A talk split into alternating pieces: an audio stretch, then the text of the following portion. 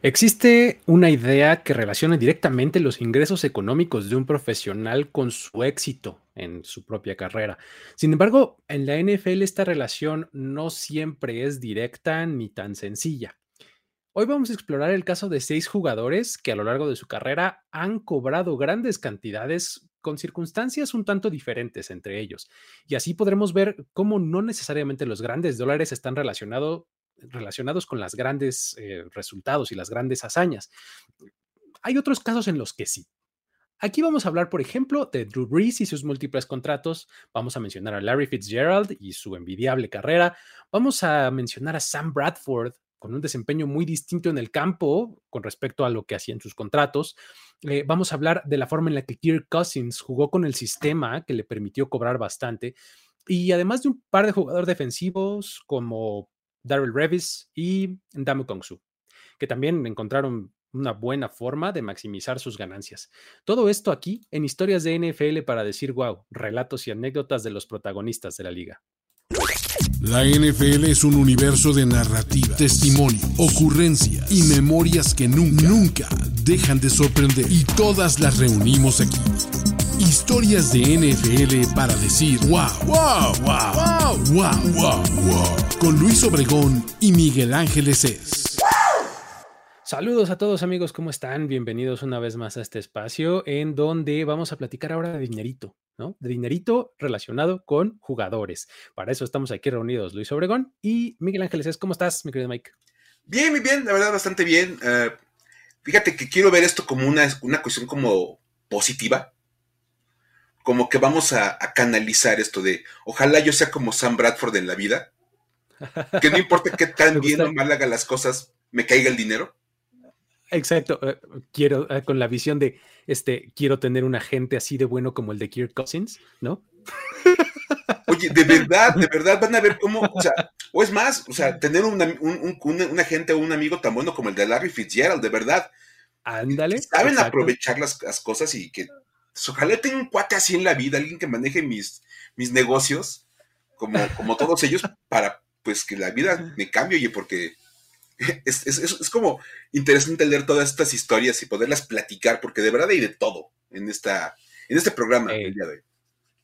Sí, vamos a platicar un poquito de enfoque histórico, o sea, no, no necesariamente vamos a hablar de quién gana más dinero ahorita en la NFL, esa es una plática diferente, pero vamos a hacer un recopilado eh, de varios que con distintas circunstancias han ganado mucho dinero.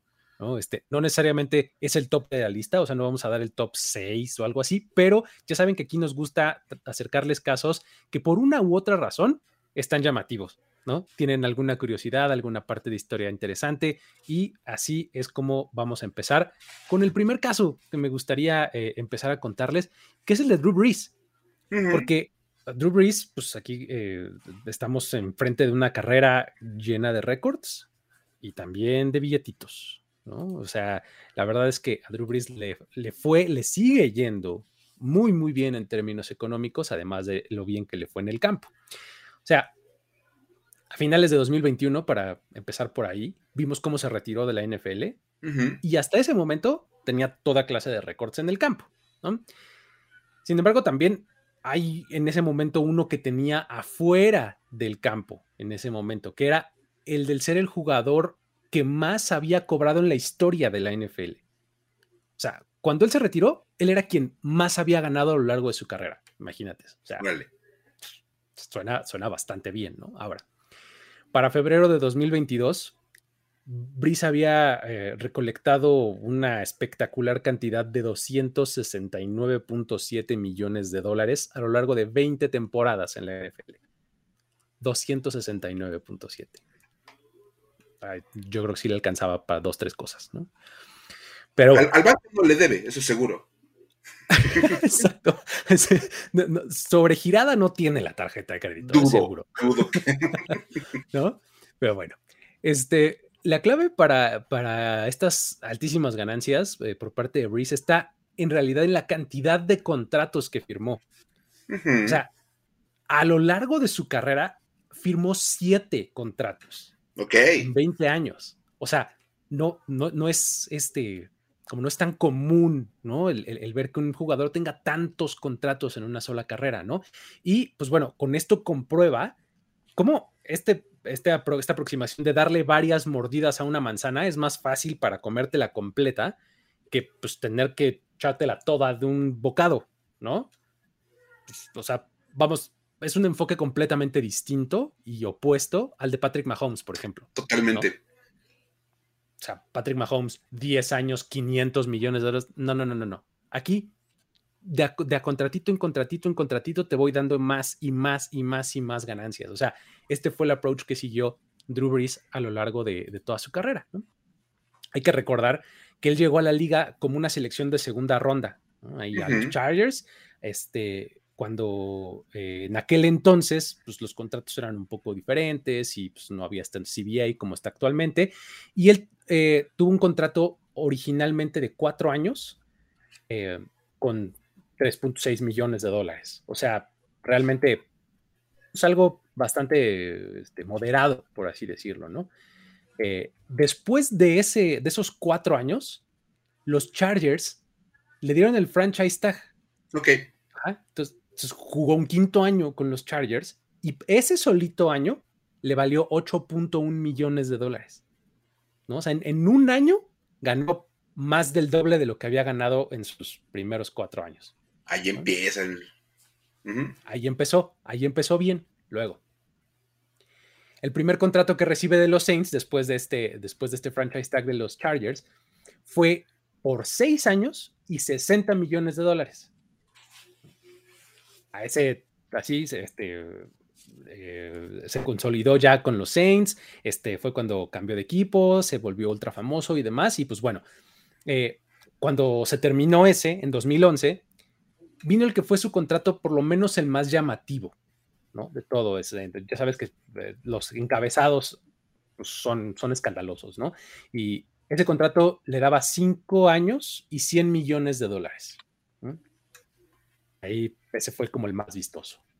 A partir de ahí, la aproximación del equipo fue muy favorable tanto para él como para el equipo mismo, porque fue darles contratos de, de poco tiempo, como les decía, y con un promedio de ganancias anuales pues, bastante jugosas, pero que le permitía flexibilidad a ambas partes. ¿no? Entre 2016 y 2020, firmó tres contratos diferentes por dos años cada uno sus ganancias ahí rondaban entre los 25 millones de dólares al año. Más, menos, a veces eran un poquito más, a veces eran menos, pero en promedio puedes decir que ganaba 25 millones de dólares al año durante todo ese tiempo. Como dato curioso, los Saints todavía tienen 11.5 millones de dólares de dinero muerto en 2022 por el último contrato que le dieron. O sea, él lleva un año en la cabina de, NBC y sigue cobrando el, Saints, ¿no? Me sigue costando a los Saints.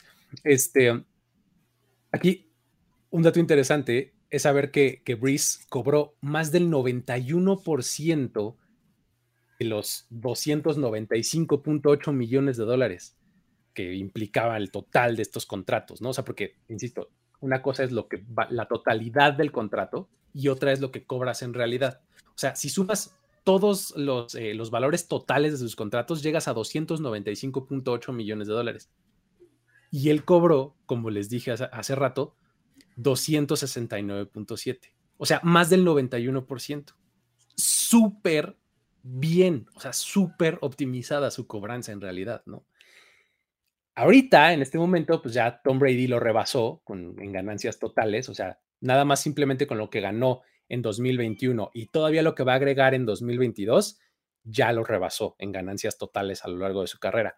Pero realmente lo de Breeze está bien interesante porque aquí sí se relaciona mucho dinero, muchos logros, ¿no? Y la otra es este approach de poquito plazo, buen dinero, poquito plazo, buen dinero, ¿no? Sí, hay muchas cosas interesantes en este tema de Drew Brees. Siempre que se habla de, jugadores que cobran muchísimo dinero, nos fijamos en los que no lo, no lo, no lo valen y los que no lo desquitan. Ah. Como que siempre la plática de dineros en la NFL va por ese lado. Y entonces obviamente pues, llegamos a los, a los ya Marcus Russells y a todos esos jugadores que dicen, costó 3 millones de dólares cada pase de touchdown que lanzó. Sí, salen carísimos porque lanzaron poquitos y cobraron muchísimo. Drew Brees me encanta porque fue un juego súper productivo.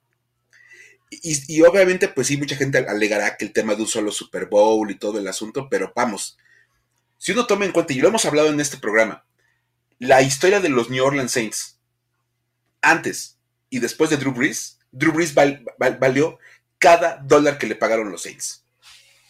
De verdad. Totalmente.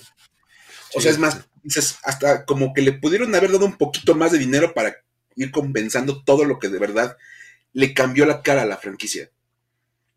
Eran un equipo súper malo, la verdad. O sea, honestamente, los Saints antes de Drew Brees. Entonces, me gusta eso y sí, la verdad está padre esa, historia, esa, historia de que él sea, hubiera sido el, más ganador a, nivel económico. Está, está, está padre. ¿no? Está, digo, ahorita pues es, es este, digamos que encaja el hecho de que sea Tom Brady, ¿no? O sea, como que dices, pues es el tipo que más años ha jugado, es súper congratulado, eh, tiene sentido que haya sido el que, eh, que, es el que más haya cobrado a lo largo de su carrera, ¿no? Pero, pues la verdad es que Drew Brees también está en un lugar este, bien interesante, como nos dice por acá Santos en los comentarios. A Brees solo le faltaba el bono por ganar el Super Bowl. Probablemente por ahí esté ese 9% que le faltó por cobrar, ¿eh? O sea, porque siempre hay un bono en tu contrato de si ganas el Super Bowl. Por supuesto. Si, llegas a la final de la conferencia, cosas por el estilo, o sea, si la ganas, te ponen ahí como determinados marcadores. Eso es una realidad. Y, por ejemplo, acá pone Miguel Acosta. Y luego, pues la venta de jerseys, yo creo que los Saints se beneficiaron bastante. Exacto. exacto. O sea, ¿cuántos jerseys número 9 no se habrán vendido en todo ese tiempo en New Orleans? Es más, se siguen vendiendo.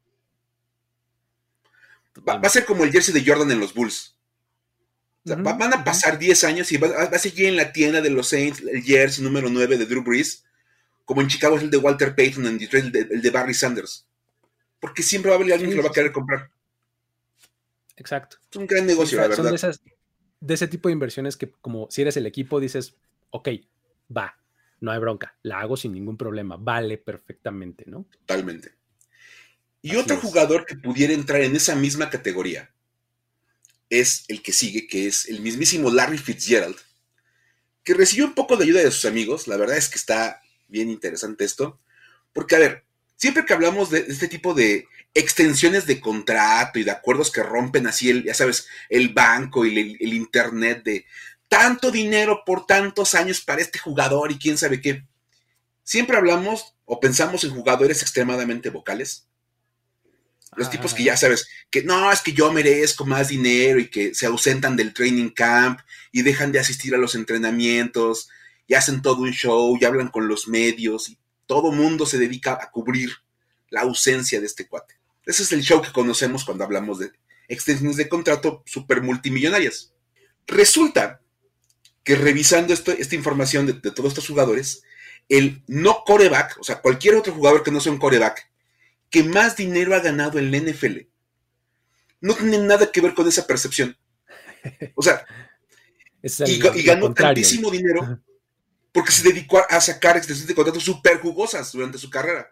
Y es el mismísimo Larry Fitzgerald, que es como la antítesis de los receptores. Porque es un tipo tranquilo, es un tipo pues, como muy sereno, como que nunca daba demasiado escándalo. Y resulta nada más, fíjense, humildemente, así como que nadie lo volteaba a ver de repente en esos temas financieros, se ganó en su carrera 182.4 millones de dólares. bien, bien, bien, bien. Impresionante. Fueron 17 temporadas y resulta que es la mayor cantidad de dinero que ha ganado un jugador que no lanza pases. O sea, quitan a, los corebacks de la ecuación y todas las demás posiciones nadie ha ganado más dinero que Larry Fitzgerald cual es también interesante. Y el responsable de que todo esto pase, y todo esto ya ha pasado, es su agente Eugene Parker, que de hecho ya murió, hace no mucho murió Eugene Parker, el agente de Fitz, y él fue el responsable de que esto sucediera, porque no negoció una, no negoció dos, negoció tres extensiones de contrato que pusieron marca en la NFL. Tres veces rompió la marca. Está buenísimo. O sea, Imagínate la habilidad que tienes que tener como agente para negociar un, un excelente contrato que rompa, que rompa la marca de, la posición. Y no solamente hacer eso, volverlo a hacer y todavía repetirlo una tercera vez. inventes. Exacto. Ahí, eh, honestamente, por eso le poníamos con un poco de ayuda de sus amigos. Fitz no hizo gran cosa por esas negociaciones. Todo le correspondía al, a la gente. A la gente. Lo, que Fitzgerald hacía era poner los números en el campo para siempre justificar. Exacto. Exactamente. O sea, no lo rompes tres veces si no sigue siendo espectacularmente bueno, ¿no? Larry Fitzgerald era buenísimo hasta el último de sus partidos. Y yo siempre voy a decir que la estadística que más me rompe el cerebro a mí como aficionado al fútbol americano va en torno a Larry Fitzgerald. Y es que resulta que si uno checa sus estadísticas, tiene más tacleadas que pases soltados, los mentados drops. O sea, era más probable que Larry Fitzgerald tacleara a alguien siendo receptor a que el balón le pegara no se le cayera. Eso es impresionante. Es absurdo, de verdad, no tiene sentido. Porque no se dedica a taclear. Pero bueno, resulta que obviamente cada que firmaba un nuevo contrato Larry Fitzgerald con los, con los Cardinals, presentaba un nuevo, este, un nuevo hito para los jugadores de esa posición. Y lo, más interesante es que de verdad casi nunca hacía noticia Larry Fitzgerald. O sea, no era, no era un tipo que tú dijeras, ay, tengo perfectamente clarísimo cuando firmó tal. Con... No. Pasaba como bastante tranquilo por debajo del radar. Es más, su más lo más impresionante que hizo fue cuando él firmó la extensión en el 2011, porque fue una extensión de 8 años y 120 millones de dólares. Ok, ajá. Para un receptor es un dineral. O sea, sí, muchísimo. Es muchísimo además estamos hablando de, de 2011. Hace, 11 años. Exacto, el mercado era distinto y todo, ¿no? Era completamente diferente el mercado tota, de los receptores. Digo, tenía que llegar Christian Kirk a romperlo con Trent Balky ahí en Jacksonville. porque pues, Christian Kirk tiene que romper el mercado de alguna manera. Y resulta que, bueno, en ese momento era prácticamente impensable que un jugador que no fuera coreback cobrara esa cantidad de dinero. Es que está hablando de 15 millones de dólares al año en promedio. O sea, si solamente divide 120 entre 8, son 15 millones de dólares. Eso es lo que gana un receptor bueno hoy en 2022. Ahorita, se está, ahorita con lo de Christian que se elevó a 20 o hasta 25, pero porque de verdad se reventó el mercado. Sí, y, me, estoy refiriendo a un receptor bueno. O sea, no me estoy refiriendo a top of the market, Davante Adams, Tyreek. No, no, no. Sí, sí, sí. O sea, un receptor bueno, digamos, ¿no? Ajá. O sea, de verdad, o sea, tú le quieres pagar a un receptor bien, es el salario. Y Fitz lo ganaba hace, hace 11 años. Está impresionante. Impresionante, de verdad. Ahora, lo más interesante es que, lo decíamos, no, no puedes romper el mercado tantas veces si no eres un jugador extremadamente consistente. Y no solo eso, fue extremadamente durable, porque ya decíamos, tuvo 17 temporadas. Y es más, del 2016 al 2020, o sea, la parte final de su carrera de Larry Fitzgerald, ya hablamos como este, este, este, último tramo donde ya era un receptor mucho más veterano, ya tenía más de 10 temporadas en la NFL, su salario base año con año era 11 millones de dólares. O sea, sin tu salario, sin nada de bonos, nada de nada. 11. Salario base, 11 millones de dólares. Ahí está, pum. Dices, para un cuate que ya estaba con una década de NFL encima, no le pagas a un receptor de más de 10 años de experiencia tanto dinero no estás seguro de que te va a producir algo más o menos adecuado. Sí, claro, totalmente. y Fitz hasta el 2020 andaba cobrando 11 millones de dólares. Entonces, la verdad estuvo bien, bien impresionante. Es bien, bien interesante. Es más, un día simplemente Larry Fitzgerald dejó de asistir con los Cardinals porque se le acabó el contrato y no ha hecho ruido en torno a que se haya retirado. Listo. o sea, un día de verdad cerró la puerta así como de, ya me voy con permiso. Y, nadie supo que esa era la última vez que Riley Fitzgerald iba a salir por esa puerta. Porque de verdad, o sea, simplemente dejó de jugar. Ajá, exacto. Y, muy consistente con, su carrera, como sin, tanta fanfarria y sin tanto escándalo.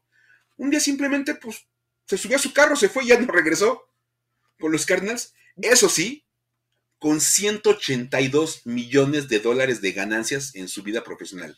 En su carrera completa. Qué impresión. Está muy, muy, muy, este, muy bueno. Y, la verdad es que eh, totalmente correspondiente, ¿no? O sea, sí tienes que reconocer la carrera de Larry Fitzgerald, no importa si le vas a los 49ers, pues, o si, eres rival de división. No, no, Uno de los mejores receptores de verdad ahí de, de la NFL, fácilmente, insisto.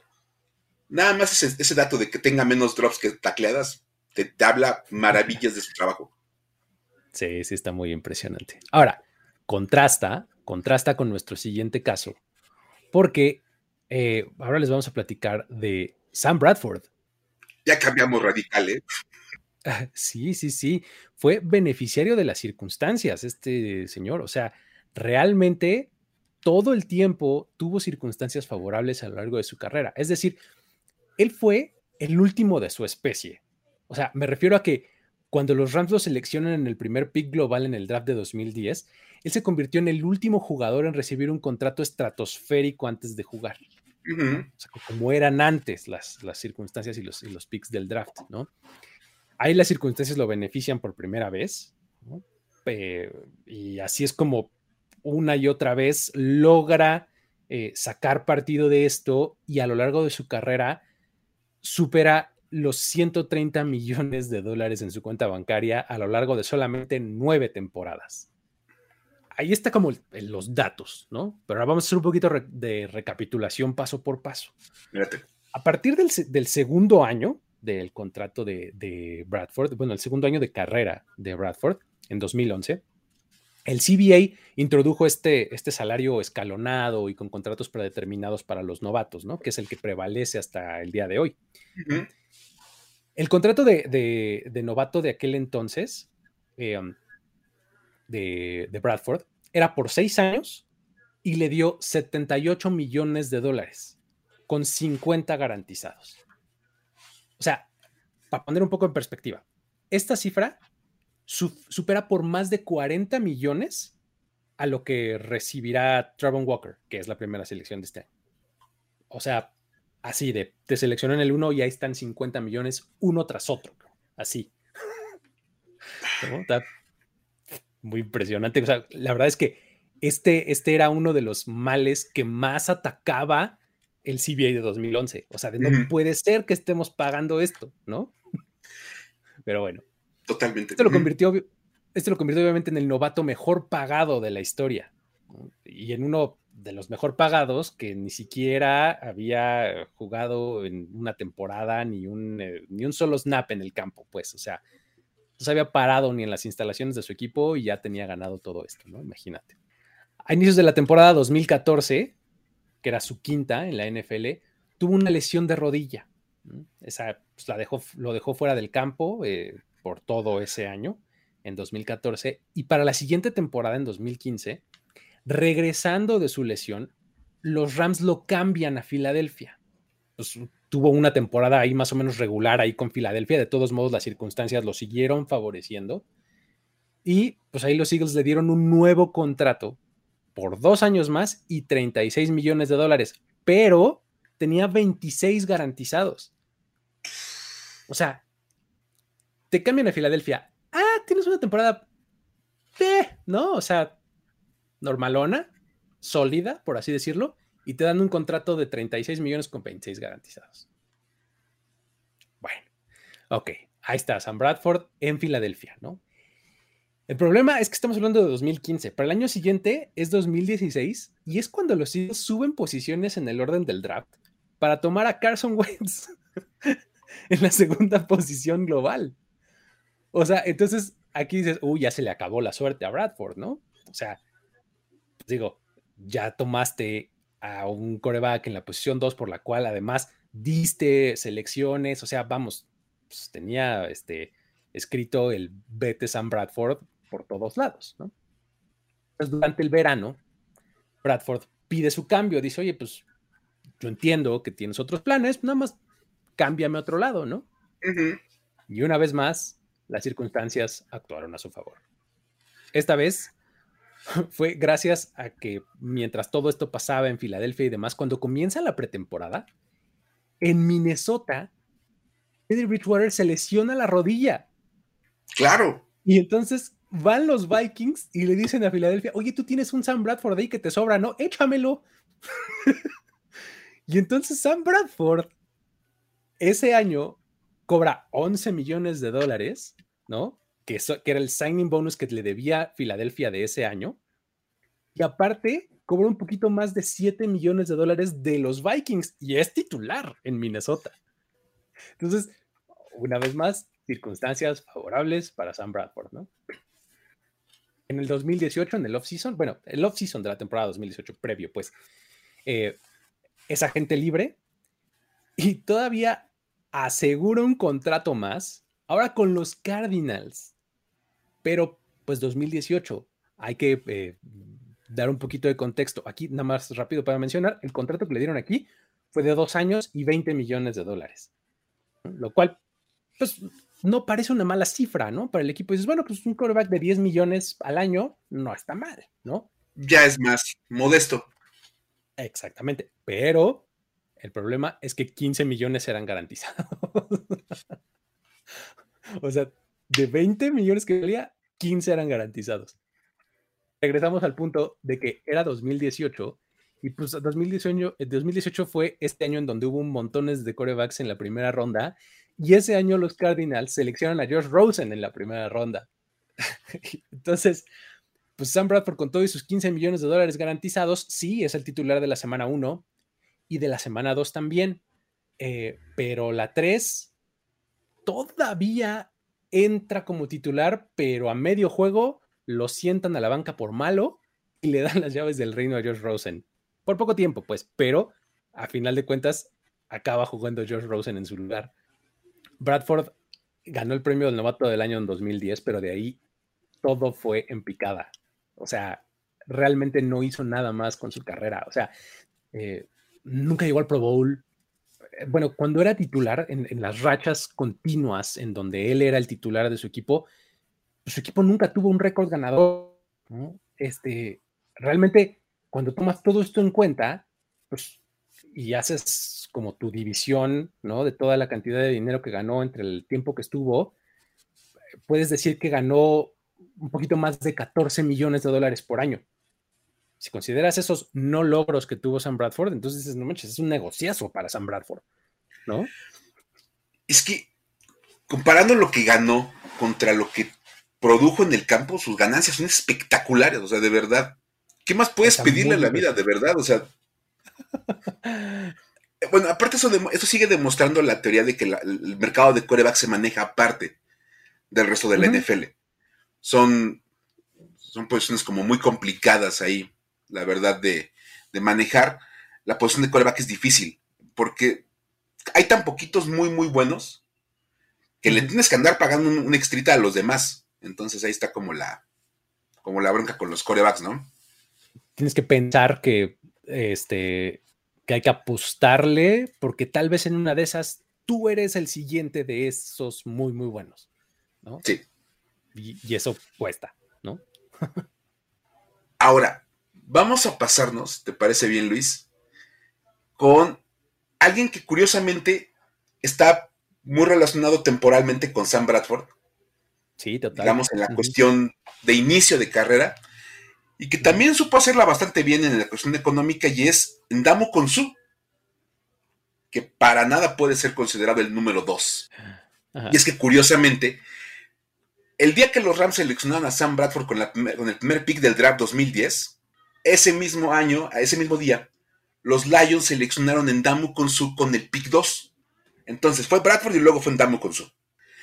Obviamente, este, pues ya demostró Damu Konsu que no era para nada un segundón en, términos de contratos, porque la verdad ha ido bastante, bastante bien en la cuestión este, ahí a, a él. Fíjense, nada más. Para empezar, otra vez decías, Luis, que Sam Bradford fue como el último de su especie porque fue el último año en que se negociaron los contratos con el viejo CBA.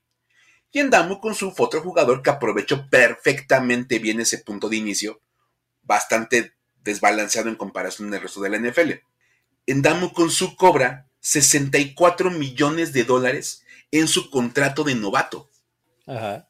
Entonces, ya de entrada, o sea, independientemente de que el jugador termina siendo bueno, termina siendo un jugador rendidor, su ganancia inicial con la de novato ya era muy grande. Ya le daba una ventaja sobre otros dineros defensivos, que llegaban a lo mejor en rondas más bajas.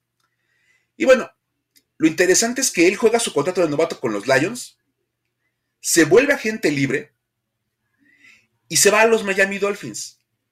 Y vuelve a cobrar, pero otra vez una la nota. O sea, él encontró la manera de negociar bastante bien ahí. Se va con los Dolphins por seis temporadas y 60 millones de dólares.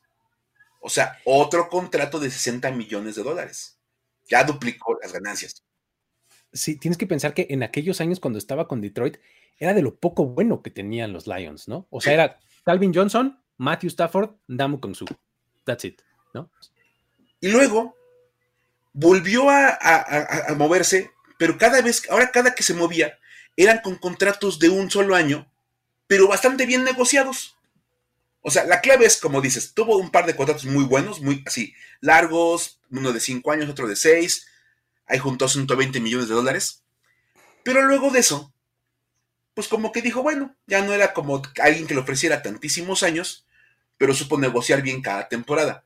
Por ejemplo, 2018 se va a los Rams, una sola temporada, 14.5 millones de dólares. Perfectamente bien pagada. Bien cobrado.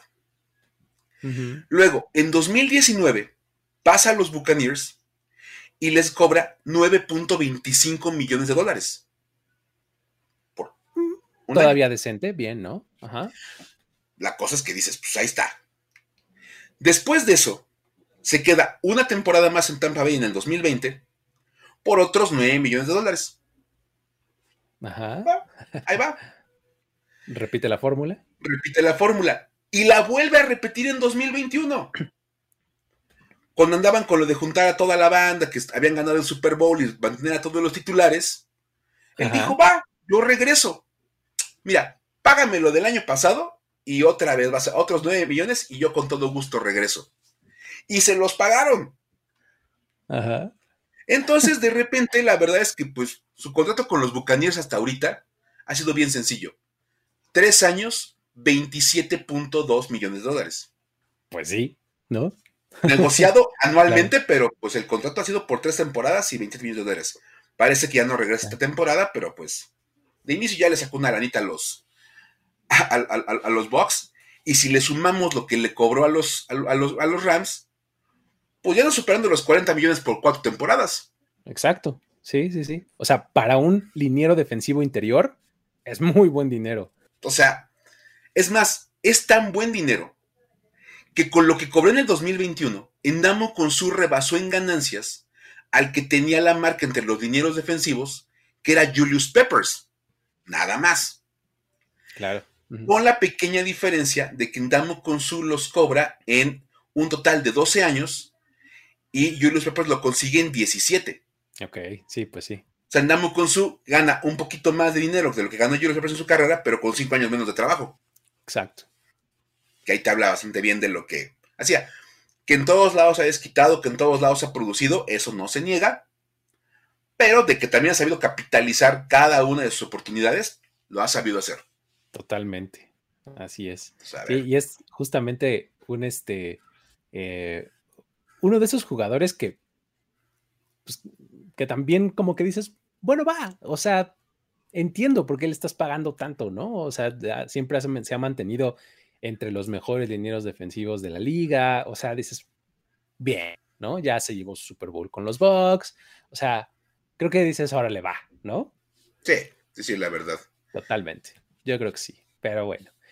Otro jugador defensivo mm, que a mí me encanta es, para mi gusto, uno, uh, un, estandarte de cómo un, un jugador eh, puede maximizar sus ganancias, es Daryl Reeves.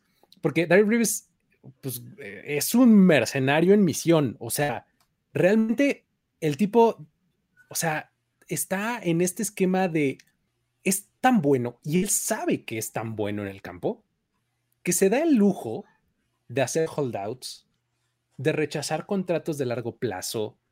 O sea, todo esto como para llegar siempre a la agencia libre y encontrar el máximo valor posible de sus servicios en el mercado. ¿no? O sea, realmente lo hizo muy, muy bien a lo largo de su carrera. O sea, para empezar, eh, Rivers llegó a la NFL siendo selección de primera ronda en 2007 y lo tomaron los Jets. Desde entonces ahí empezó a mostrar que, él lo que quería era obtener el mayor rendimiento financiero este, cuanto antes y demás, porque eh, los primeros días del training camp él no se presentó porque todavía no tenía contrato. O sea, las negociaciones de su contrato se extendieron. Regresamos al punto. No, e, e, esto es pre-CBA de 2011. O sea, había que negociar y ver y el mercado y no sé cuánto y a ver si o no. O sea, no era como es hoy día que pues nada más es una cosa de lenguaje, ¿no? Acá es, ponte de acuerdo con el equipo. Y total que finalmente cierra un acuerdo por seis años y 36 millones de dólares. 6 millones al año, que para un corner en 2007 estaba muy, muy bien. Entra el cuarto año de su acuerdo en 2012 y para ese momento ya The Rivers Island ya era una cosa. O sea, ya era el mejor corner de la liga. O sea, ya tenía cuatro Pro Bowls, tenía tres All Pros. O sea, con esas credenciales él podía negociar lo que quisiera.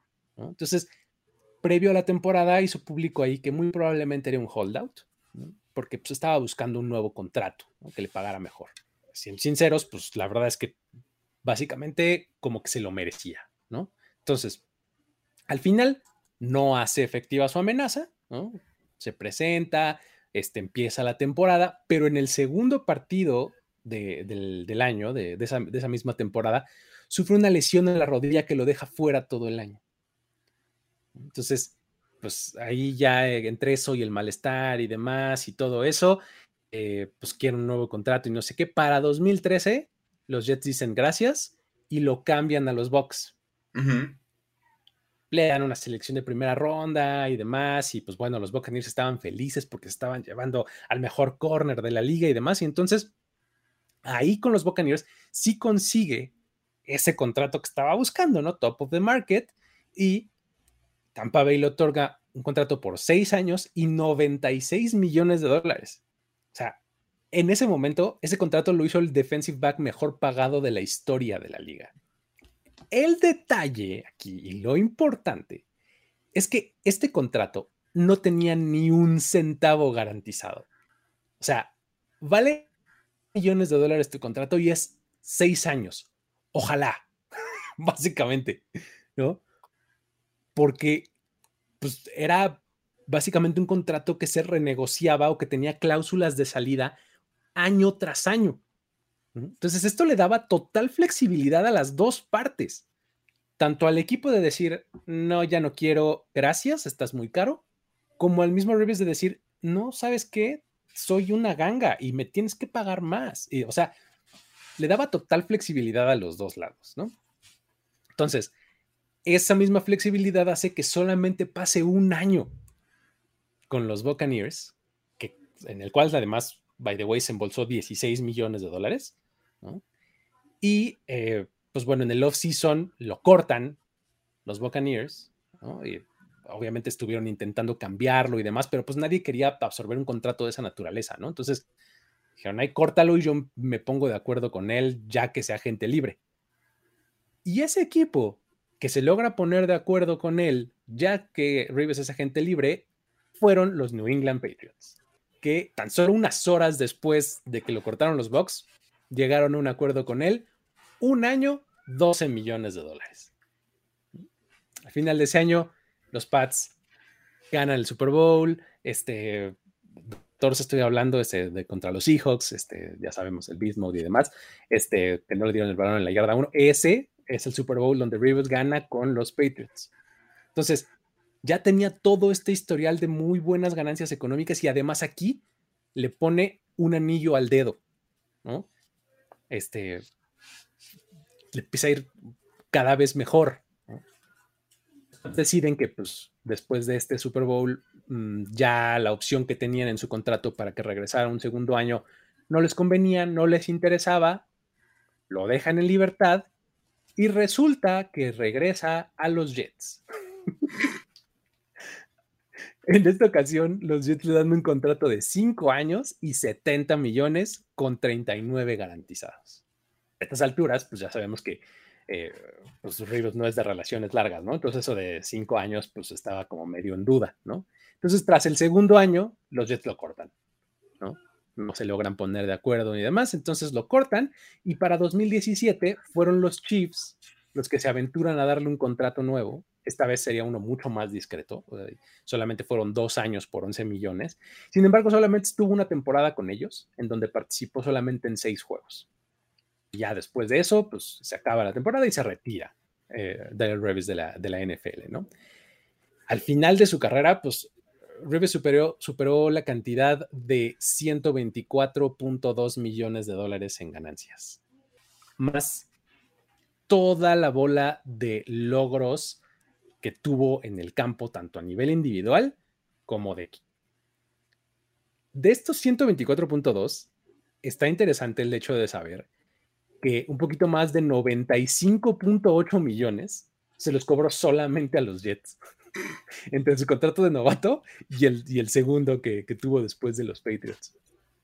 Una carrera con ese nivel de ganancias y pues un título de Super Bowl, All Pros, Pro Bowls y demás, pues creo que podemos decir que fue un éxito, ¿no? Sí, es que ah, es, interesante porque otra vez es otro jugador que tú sabías que el talento estaba ahí.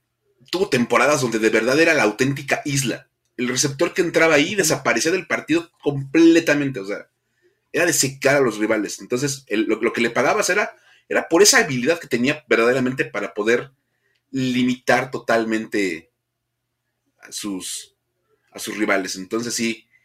Y fíjate, hemos tenido jugadores ahorita en esta plática que por un lado lo han hecho muy bien y han cobrado bastante. Por el otro, tenemos jugadores que, pues como, Sam Bradford, que no han hecho mucho y han cobrado mucha lana. Y tenemos un caso donde, depende de quién le preguntes, te va a decir cómo está la situación. Exacto. De verdad, o sea, es como este de que el jurado todavía está deliberando. ¿Qué tan bueno, qué tan malo es esto? Y es el caso de Kirk Cousins. Que, es el único jugador Mm. que está activo, ¿no? De nuestra lista. O sea, todos los demás, digo, ya su, pues no sabemos si vaya a regresar o no, pero Kirk Cousins está con los Vikings, ¿no? Digamos que es el único que tiene contrato existente para la temporada 2022. Vamos a ponerlo así. Entonces, Kirk Cousins es el mejor ejemplo de cómo al hacer negocios hay que jugar con el sistema. Y es básicamente hacer uso de todo lo que el sistema te ofrece a la hora de negociar y de trabajar y utilizarlo a tu favor. Yo siempre he creído que ese es como el gran talento de Kirk Cousins. Saber maximizar las oportunidades.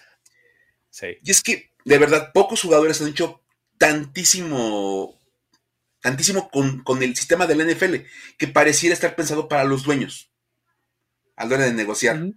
Cuando tú piensas en cómo están puestas las reglas del jugador franquicia y de los contratos y todo eso, todo el mundo aseguramos que está pensado para los dueños.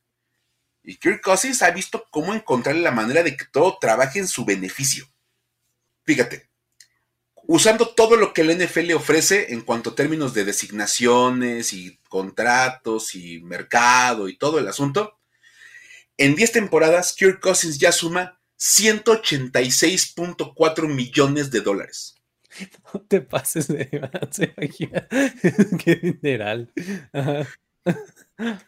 Otra vez, si nada más vamos por las puras estadísticas y los números, dices, pues está bastante bien valorado, pero si te vas por el término de que lo quieres es ganar un Super Bowl, ha sido un robo en despoblado, pero de manera descomunal. Exacto. Entonces, a ver, vamos a empezar. Primero que nada, Kirk Cousins jugó con la indecisión de Washington. Ese fue su primer gran movimiento maestro. Jugar con lo que los Redskins no querían hacer en su momento, porque hay que recordar que en la época en que él llega, llega junto con RG3, llegan los dos de novatos. Cuando RG3 se revienta a la rodilla, empiezan a utilizar a Kirk Cousins, pero como que no acaban de convencerse de si era el coreback franquicia o no. Y entonces, como no decidían si le querían dar o no un contrato a largo plazo, le aplicaron el franchise tag dos veces. Ahí está la clave, dos veces, ¿no? o sea, porque a fin de cuentas, cuando le aplicas el franchise tag a un jugador, le vas a pagar el primero de los cinco mejor pagados de la posición o un incremento como del 20% sobre el contrato anterior. Y entonces ahí automáticamente eso se incrementaba.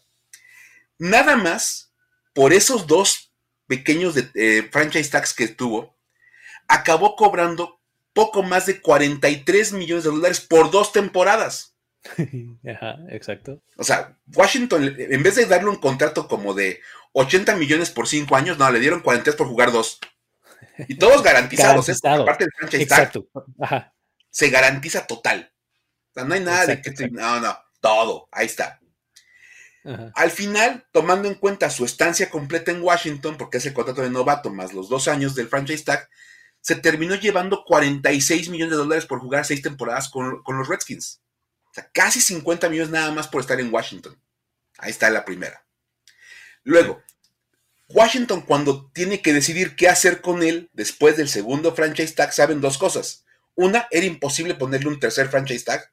Iba a salir, pero totalmente por la borda ese, ese asunto. Sí, era impagable. Se impagable. O sea, la, la, la, NFL lo permite, pues existe un tercer franchise tag, pero es creo que el 150% o una cosa así, o sea, una cosa de locos. Sí, le iban a acabar pagando como 40 millones de dólares, así este... Por un año. Por un año, era. Y, no era el mercado 2022 en donde 40 millones de dólares por un coreback es la norma, no, estamos hablando de 10 años antes, ¿no? Donde el mercado andaba como en 20. 20, 25 por ahí, exacto. Ajá. No.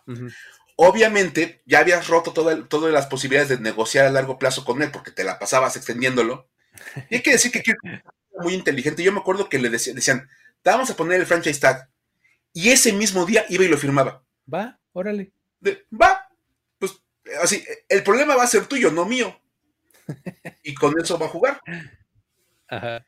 Entonces, obviamente entró a la agencia libre antes de su séptima temporada, que para un coreback de buena producción es muy rápido la entrada a la agencia libre en el séptimo año.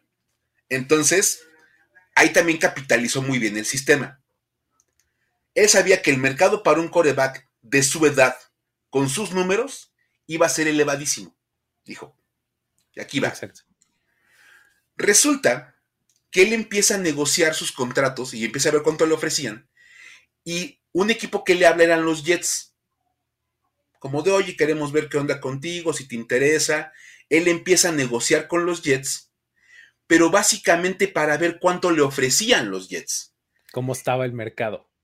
Él empezó a valorar el mercado. Y cuando tuvo la, oferta en la mesa de los Jets, agarró esa oferta y le habló a los Vikings, que era el equipo que también lo andaba cortejando y con el que él quería firmar. Y les dijo, a mí los Jets me ofrecen tanto, ¿cuánto me ofreces tú? ya con una propuesta en firme por parte de los Jets, ¿no? O sea, por supuesto, o sea, porque siempre se habla de el equipo estaría dispuesto a pagarle tanto, pero son meramente reportes. Kirk Cousins dijo, no, yo sí le puedo preguntar a los Jets cuánto me ofrecen. Me van a dar un número y yo te lo platico a ti como otro equipo que me quiere contratar. Lo cual tiene todo el sentido del mundo y es aprovechar la verdad, este, el sistema. Entonces, los Giants acaban dándole un contrato de 84 millones de dólares totalmente garantizados. Los Vikings, ¿no? Sí, sí, los Vikings. El primer contrato totalmente garantizado para un veterano, que ese fue otro punto donde Kirk Cousins también supo negociar muy bien. Después sí, a lo mejor menos años, a lo mejor tanto, pero tiene que ser un contrato totalmente garantizado para que valga la pena para todos. Y antes hubo mucha atracción en su momento, ¿eh? porque, o sea, era un precedente peligrosísimo en ese momento que nadie más aprovechó o nadie más supo capitalizar o los equipos supieron detener muy bien o algo pasó, ¿no? Porque después de ese contrato garantizado, yo, todo el mundo decía, hombre, ahí vienen los contratos garantizados y no pasó. Sí, creo que los equipos supieron darle la vuelta bastante bien como encontrar la manera de decir, no, no, no, a ver, ese es un caso particular que se trabajó muy por separado de lo que la liga hace, y así de, como, como, como en la película esta de Avengers, aquí no hacemos las cosas así. No, no, no, no, we don't do that here. sí, de verdad, así, no, no, aquí no negociamos con contratos garantizados completamente, tranquilo. Lo más interesante es que obviamente, pues era un contrato tan grande, el de Kirk Cousins, que eventualmente le iba a cobrar factura a los, a los Vikings en el tope salarial. Y entonces los Vikings le dijeron, mira, necesitamos como renegociar tu contrato, que firmes una extensión para poder, pues, aplazar un poquito más el dinero. Y Kirk Cousins dijo, va, les doy chance de firmar una extensión. Ese, esa extensión le agregó otros 66 millones de dólares a su cuenta. Todo para ayudar a los Vikings a tener un poco más de espacio ese año. Help me to help you, como dijera. Totalmente, o sea, de verdad fue de ayúdame a ayudarte. Entonces, le metieron otra buena cantidad de dinero a los Vikings para poder aplazar un poco más de, su, contrato. Y lo más interesante es que todavía esta temporada volvió a extender su contrato Kirk Cousins con los Vikings, como de, ok, un añito más. Y entonces firmó una temporada y 33 millones de dólares. Exacto. O sea, por ahí le metieron un par de años, los ventados años Void, los Vikings para tratar de reducir un poco el impacto, pero Kirk Cousins ha encontrado la manera, de, o sea, sistemáticamente, de romper el sistema. Sí, total. Sí, sí, sí. No fue, no, no, no va a ser el quarterback más ganador de la historia, eso nos queda clarísimo. No va a ser ni siquiera el que tenga los mejor, las, las, marcas más grandes del NFL, no va a ser un Drew Brees, no va a ser nada de eso, pero es el tipo que mejor ha sabido negociar cada uno de sus pasos en la NFL. Sí, sí, sí. Lo ha hecho muy, muy bien. O sea, te digo, eh, yo le deseo a todo el mundo que tenga gente tan brillante como el de Kirk Cousins. O sea, de. Pues, yo creo que no puedes decir eh, que Kirk Cousins es un coreback malo, ¿no?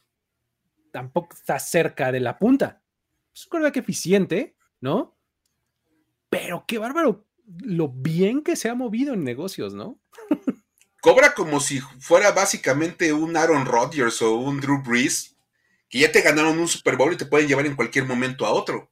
Y es que sabes cuál es el asunto que yo creo que Kirk Cousins no está en esos niveles de cobranza. O sea, que decir, bueno, cobro 45 millones de dólares al año. No, no, no. O sea, no va por ahí su, su enfoque de cobrar mucho. Es cobrar seguro lo que hace Kirk Cousins. ¿No? Sí. O sea, no es de hasta 100 millones de dólares. No, no, no. A mí dime 75, va, pero quiero ver cada centavo en mi cuenta. Ahorita que el mercado se mueva a los 40 millones de dólares, Kirk Cousins dice, bueno, me quedo contigo un año más, pero dame 33. Garantizados. Me quedo abajo de lo que están ganando los corebacks del rango alto, pero tampoco me voy a ir a los 10 millones que te cobra un Ryan Fitzpatrick. Exactamente no me hagas esto, o sea, tampoco me insultes, ¿no? O sea, yo, yo, vengo, yo vengo en buena onda a negociar contigo y tú me quieres poner esa cantidad tan baja, pues no. Pero, y lo más interesante de verdad es que es el tipo que negocia todo al totalmente garantizado. Sí, sí, sí. La verdad, eso, es buenísimo. Bien interesante, es una de mis historias favoritas también, la de Kirk Cousins. O sea, de, mis favoritos son estas últimas dos, la de Rivers y la, y la, de, este, la de Cousins, porque realmente con approach diferentes, este, han sabido perfectamente cómo maximizar sus ganancias, ¿no? Está bien interesante. Bien, bien padres. son historias que de verdad te demuestran que a veces ni siquiera hay que ser tan buen jugador. Hay que ser bien abusado para negociar y conseguirte a la persona adecuada para manejar tus contratos. Tenía, tenía un cuate que me decía, uno no obtiene lo que se merece, uno obtiene lo que negocia. Nada más. O sea, tú encuentras la manera de conseguirlo y lo van a dar.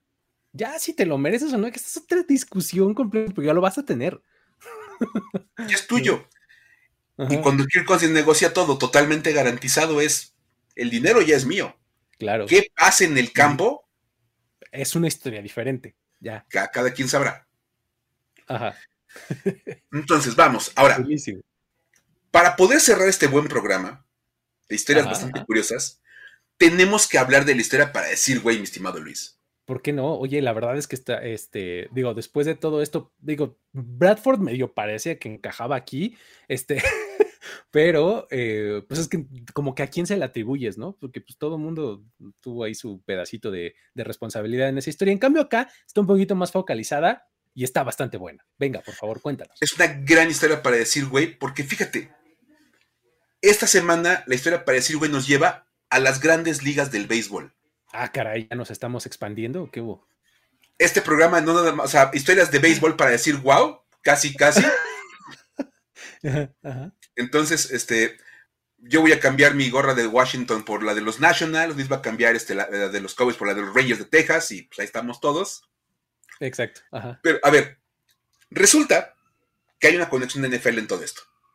El 28 de mayo, el jugador de, el, fielder, Tommy Pham, de los Cincinnati Reds, abofeteó al pitcher de los, de los este, San Francisco Giants, Jock Peterson, antes del partido entre esos dos equipos. Iban a jugar los Reds contra los Giants. Y Tommy Pham que encuentra a Jock Peterson y que lo abofetea ahí en el campo. Estaban calentando los dos equipos. Y púmale la bofetada. Y ya saben cómo es en el béisbol, que todo el mundo se sale corriendo, se, se limpian, se limpian los, los dugouts. Todo el mundo corre, todo el mundo se pone a pegarse. Tiene que llegar ahí todos los entrenadores a separar a los jugadores. Los mandan a sus respectivos este, bancas, sus lockers.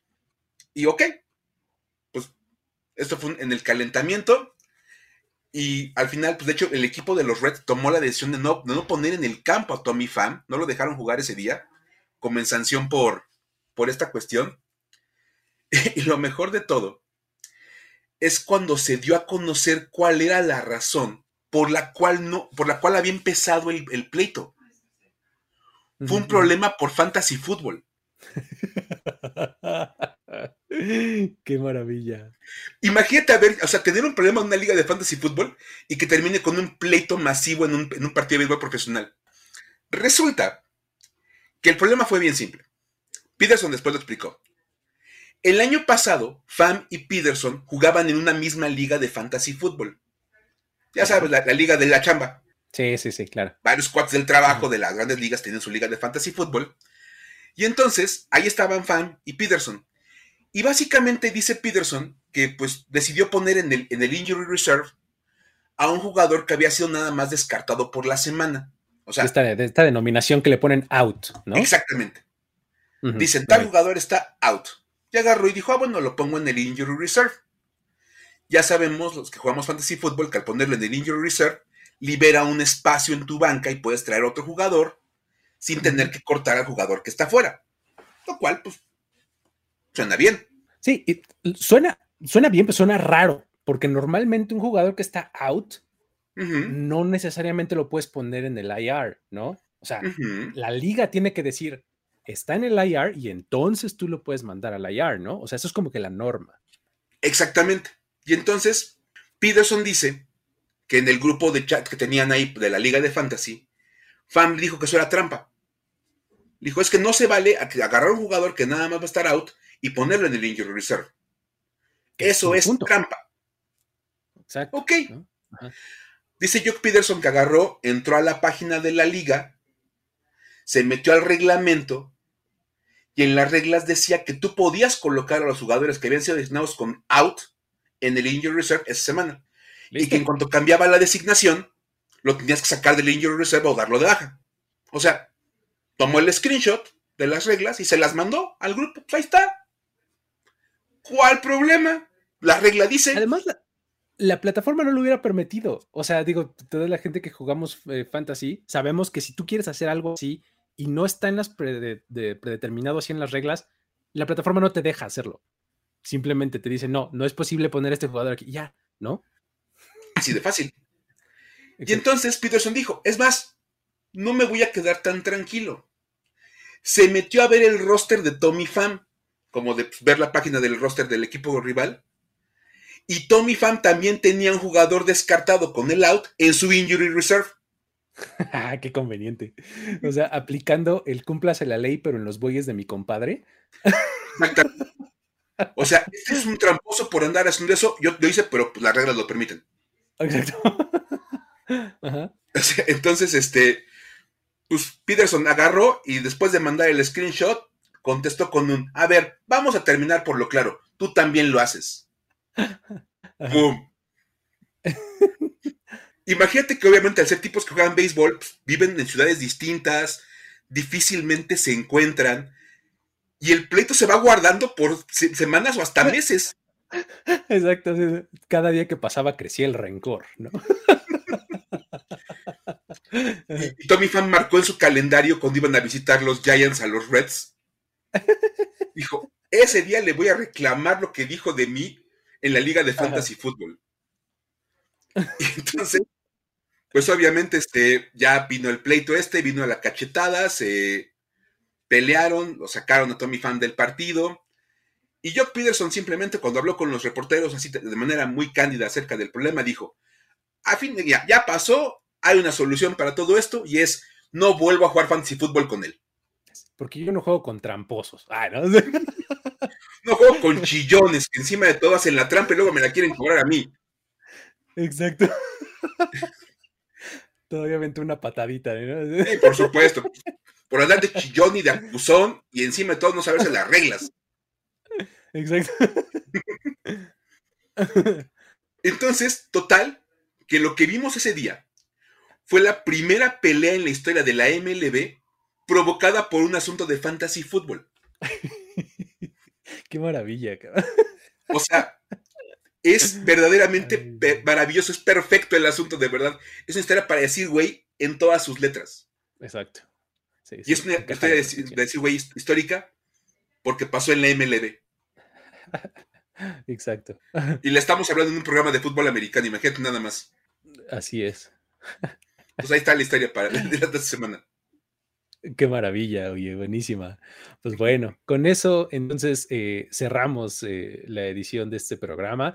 Eh, muchísimas gracias a todos que estuvieron por acá platicando con nosotros en vivo, todos los que ven esto diferido también muchas gracias, a los que lo escuchan en formato podcast también lo agradecemos. Dejen ahí una recomendación, ya sea en Apple Podcast, en Spotify, en donde sea que ustedes lo escuchen ahí eh, hagan lo propio para que esto llegue a un poquito más de personas. Eh, se los agradecemos muchísimo y eh, pues ya estaremos aquí en los siguientes días en este mismo canal, en primero y diez, con contenidos, ya saben, exclusivos de todo tipo, ya sea a video, a audio, a escrito, a todo. No dejen ustedes de visitar los diferentes medios, que se mantengan al tanto. Estamos a 100 días de la temporada, Mike, el día de hoy. A 100 días, ya. Estamos, bueno, no muy cerca, pero estamos poco más cerca que la semana pasada. Mira, vamos a tener dos dígitos nada más en la cuenta regresiva. Ya. Mañana estamos a 99 días. Eso ya es ganancia. Exacto, ya, exacto. ¿no? Entonces, Totalmente. Eh, falta menos, se va a poner bueno.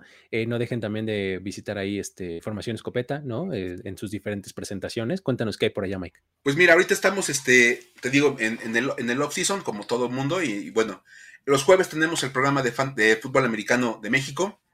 Se llama el Challenge Ahí estoy junto a Yayo y a, Kat platicando de, fútbol americano en nuestro país, desde juveniles, ligas profesionales, todo lo que se deja de americano de este país, ahí lo estamos platicando.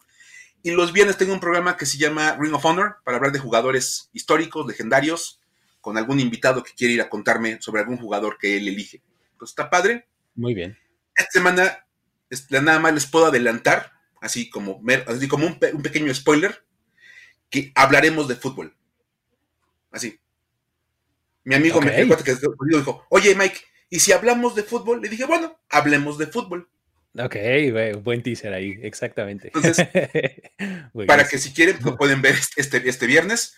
Y pues ya saben, ahí andamos en todas las demás redes sociales. Y aprovechando, quiero mandarle un, un saludo a mi estimadísimo Víctor, que sufrió un pequeño accidente el día de hoy.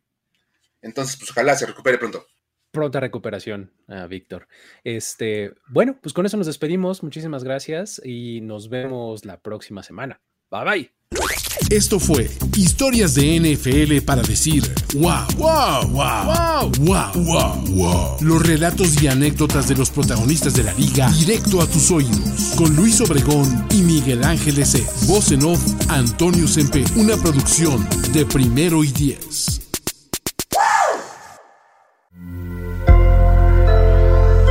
sonora.